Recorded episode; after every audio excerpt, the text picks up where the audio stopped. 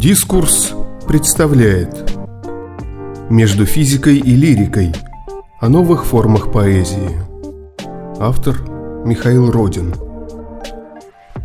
Известны мнения, согласно которым возросший в начале 21 века интерес к поэзии есть следствие развития информационных технологий, главенствующее значение среди которых имели интернет и, в частности, компьютерные социальные сети – они позволили значительно популяризовать поэзию, в том числе заметно упростив процесс организации поэтических концертов. Вместе с тем, под влиянием информационных технологий изменилась и сама поэзия. Трансформации поэтического текста и новые способы его презентации обусловили появление электронной и медиапоэзии. Осторожно, поэзия под напряжением – Согласно определению данному Организации электронной литературы США, электронная поэзия – это цифровое по происхождению литературное искусство, использующее трансмедийные возможности цифровой среды. Она включает в себя произведения, обладающие важной литературной составляющей и использующие возможности и контексты, предоставляемые автономными либо входящими в систему компьютерами. При этом текст в цифровой по происхождению поэзии порождается исключительно электронным, как аналоговым, так и цифровым способом. Известно и другое определение электронной поэзии, предложенное ведущим экспертом в области цифрового искусства Мановичем.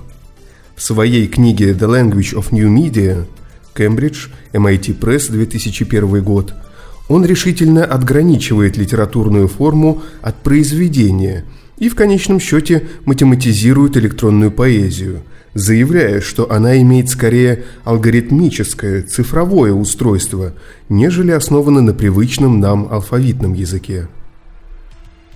Все объекты нового цифрового искусства, созданы ли они с нуля на компьютере или конвертированы из аналоговых источников, состоят из цифрового кода – они – числовые репрезентации, утверждает Манович. Таким образом, в части развития электронной поэзии компьютеры получили текстопорождающую функцию. Иными словами, компьютерный цифровой код, наряду с естественным языком, участвует в формировании поэтического текста и его смысла. Стихотворение является цифровым, пишет в своей книге «New Directions in Digital Poetry» Нью-Йорк, Континиум, 2012 год. Американский поэт Фанкхаузер. Если программирование и программные средства явным образом применяются в ходе сочинения, генерирования и презентации текста, комбинации текстов.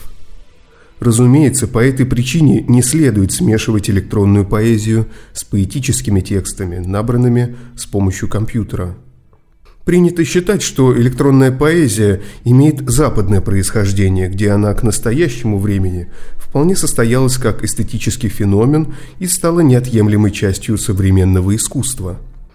Однако при внимательном изучении истоков электронной поэзии можно обнаружить влияние на ее происхождение и отечественных авангардистов с их опытом в области поэтического формотворчества – так, например, братья Бурлюки еще в начале 20 века сокрушались.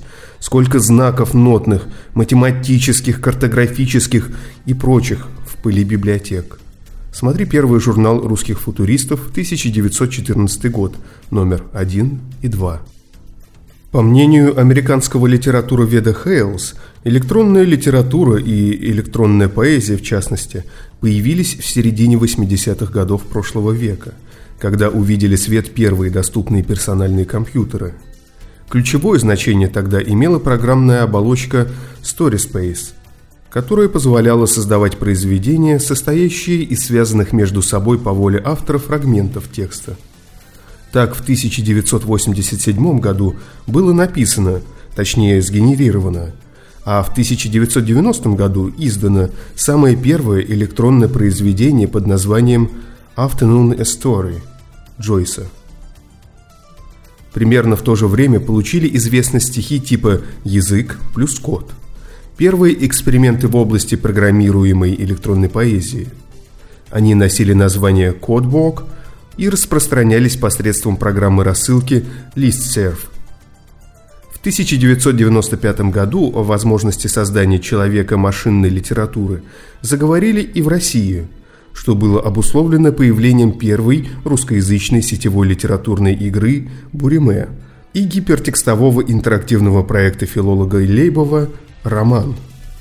Современный период электронной поэзии следует отсчитывать с того момента, когда широкое значение получили протокол передачи данных HTTP, язык гипертекстовой разметки HTML, программы для создания флеш-анимации, а также браузеры, поддерживающие отображение визуальных объектов и проигрывание звука. В связи с многообразием программного инструментария получили известность следующие направления в электронной поэзии – обозначавшие коренной перелом в способах освоения художественной действительности. Гипертекстовая поэзия. Текст, составленный из фрагментов ссылок, в том числе на графические, звуковые объекты и даже на географические карты с координатными привязками, между которыми читатель может перемещаться в произвольном или определенном автором порядке. Интерактивная поэзия – это синтез, собственно, поэзии и компьютерной игры. При этом читатель имеет возможность выбирать дальнейшее развитие вербального изложения. Программно-литературные коды. Поэтические тексты, пригодные и для чтения человеком, и для использования компьютером в качестве программ, написанных на языке программирования высокого уровня – Pascal, C++, Java и другое. Фларт-поэзия – это поэзия поисковых запросов. В качестве сюжетных линий таких стихов выступают результаты запросов в поисковых интернет-системах. Спам-поэзия. Схоже с фларф-поэзией, но вместо результатов поисковых запросов стихи представляют собой вытяжки из заголовков спама, которые приходят на электронную почту.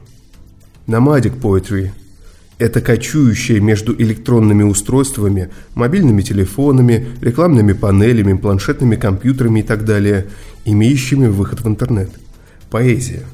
По мнению авторов, работающих в этом направлении, поэтический текст является носителем разных смыслов, сменяющих друг друга.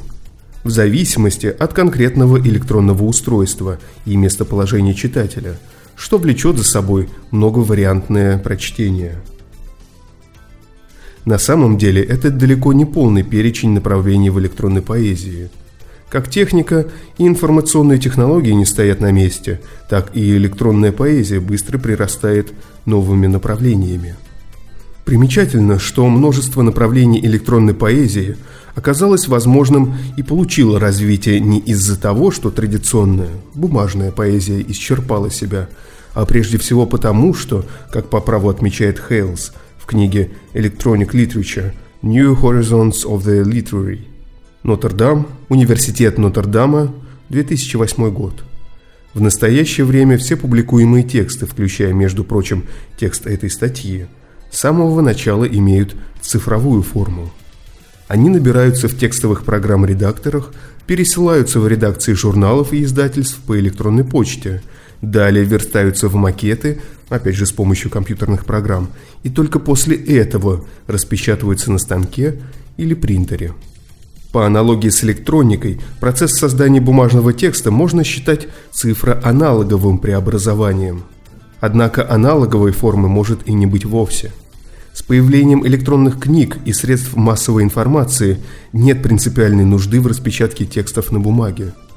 Таким образом, книга, статья или поэтический текст могут оставаться полностью нематериальными, виртуальными. И в этом качестве они являются исходным сырьем для электронной литературы и электронной поэзии в частности. Впрочем, верно и обратное. Примером того, как информационные технологии работают в бумажных изданиях, по мнению Хейлс, может быть роман «Жутко громко и запредельно близко» Фойера – Действительно, несколько страниц этой книги набраны кодом, соответствующим расположению букв на клавиатуре мобильного телефона. Интересен и симпатичен эксперимент по синтезу электронной и бумажной поэзии, проведенный в нашей стране.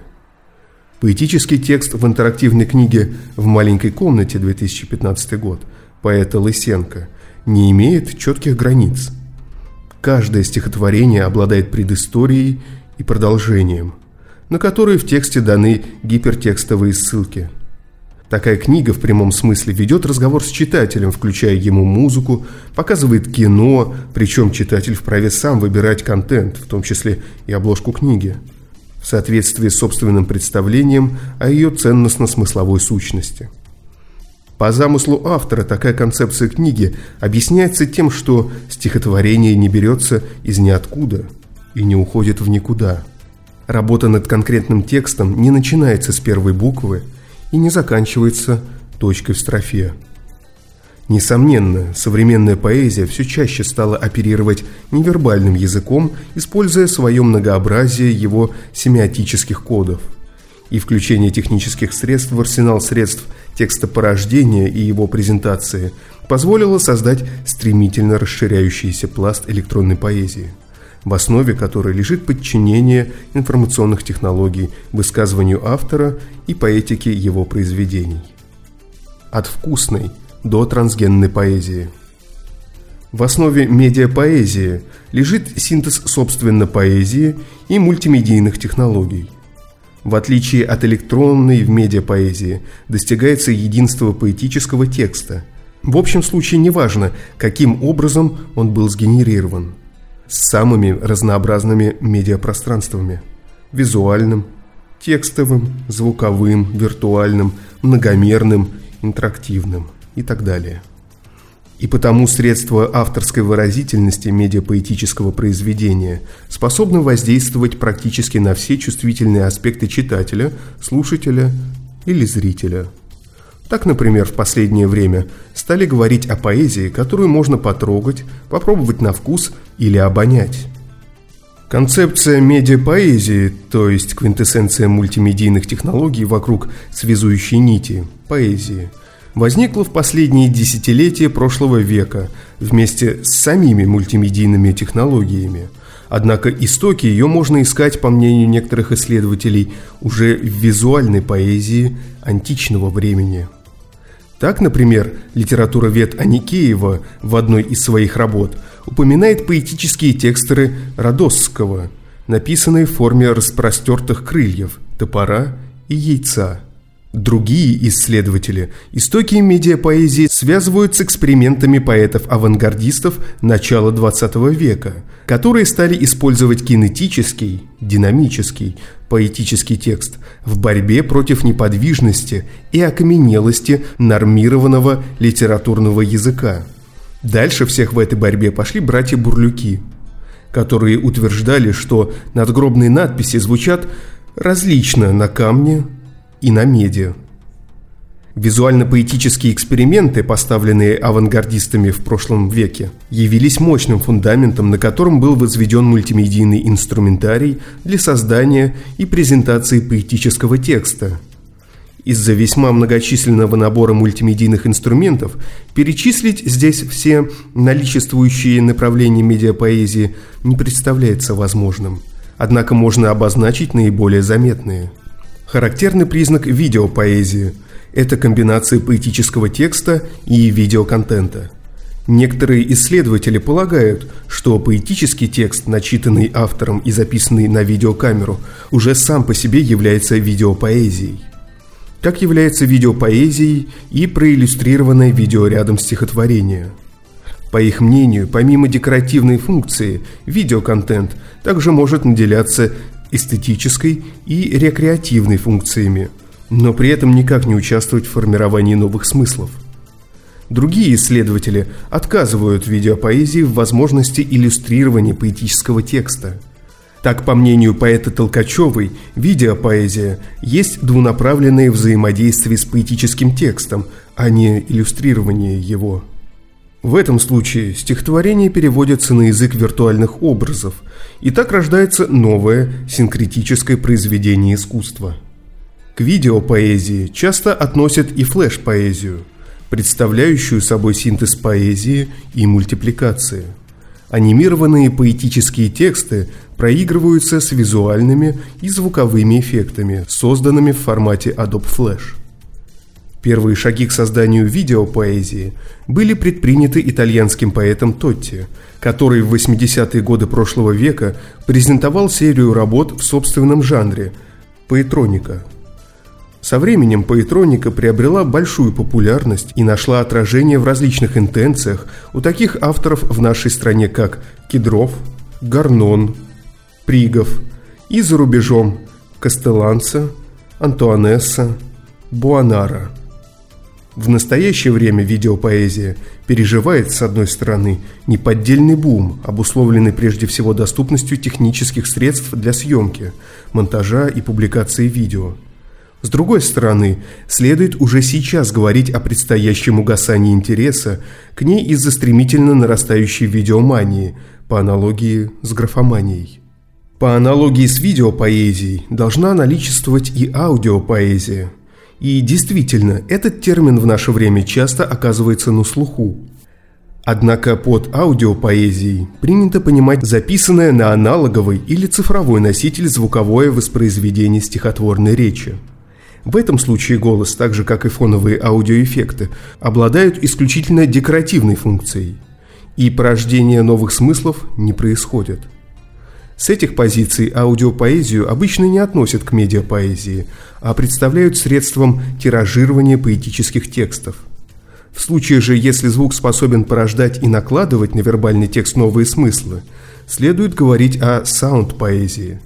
Возникновение саунд-поэзии, также известной как звучарная, сонорная, фонетическая поэзия – обычно связывают с условным выделением в авангардном поэтическом тексте визуальной и фонетической составляющих, которая имела место на рубеже XIX и XX веков.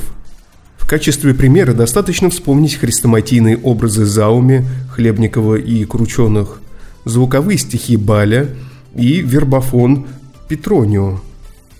Нельзя не отметить и так называемую первичную фазу саунд-поэзии – книге «Sound Poetry – Catalog» канадского поэта Маккафери под первичной фазой понимается необозримая область архаической речи, разного рода ритуальных песнопений, шаманских заговоров, бормотаний и прочих лексических искажений, все еще практикуемых некоторыми племенами Северной Америки, Африки, Азии и Океании.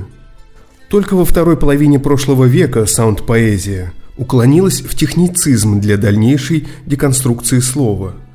Внутреннюю структуру такой поэзии, помимо озвучиваемого текста, составляют фоновые звуки различных темпов и тональностей, быстрые речевые смены и переходы, паузы и фонетические акценты, возгласы, выкрики, а также музыкальные сэмплы – Объединенные посредством компьютерных программ аудиомонтажа, эти структурные элементы порождают саунд-поэтические произведения, находящиеся на стыке поэзии и музыки. Возможность осязания метафор поэтического текста была предоставлена 3D-поэзией. Известно, что человеческому восприятию непосредственно доступны лишь три измерения пространства – которые однозначно позволяют определить форму физического объекта по его геометрическим размерам – длине, ширине и высоте. Таким образом, преобразование привычного нам двухмерного текста в трехмерный, объемный, является закономерным, так как позволяет увидеть в тексте то, что было недоступно наблюдателю-читателю при работе с двухмерным текстом. Зримая возможность расширения семантического пространства безразмерного лона трехмерной поэзии привела к тому, что некоторые авторы, по всей видимости взяв пример с поэта Хармса, который бросал стихи в окно, всерьез предлагал печатать стихи на 3D-принтере и ставить их на полку. Трехмерная поэзия тесно связана с 4D-поэзией, которая характеризуется наличием дополнительного переменного измерения, в качестве которого может выступать звук, запах, осязание. Впрочем, указанные сенсорные измерения не относятся к пространственным, поэтому в будущем возможно появление 5D, 6D и так далее поэзии, которая значительно расширит возможности паравербального и невербального творчества – способного нести не только рациональную информацию, но и выражать, с одной стороны, практически необозримый спектр человеческих эмоций и воздействовать на него с другой. Еще одним направлением в медиапоэзии, характеризующимся творческой работой с пространственными измерениями, является голографическая поэзия. Изначально плоский, двумерный поэтический текст проходил через ряд преобразований, главными из которых являются фотографирование в лучах лазера, изображение текста и последующее восстановление волновой картины отраженного им света, и принимает объемную форму. Таким образом, становится возможным формирование того или иного смысла из вербальных элементов за счет динамического изменения их структуры. Но самым экзотическим направлением в медиапоэзии является биопоэзия. Посредством мультимедийных технологий она связана прежде всего с биологией, однако может взаимодействовать и с робототехникой. Основоположником биопоэзии является бразильский – ныне проживающий в США поэт Кац. Ему принадлежит целый ряд работ, в которых был осуществлен прорыв сквозь формообразование к эстетике единства вербальных, визуальных и пластических форм посредством использования живых организмов. Обучение африканского серого попугая стихосложению.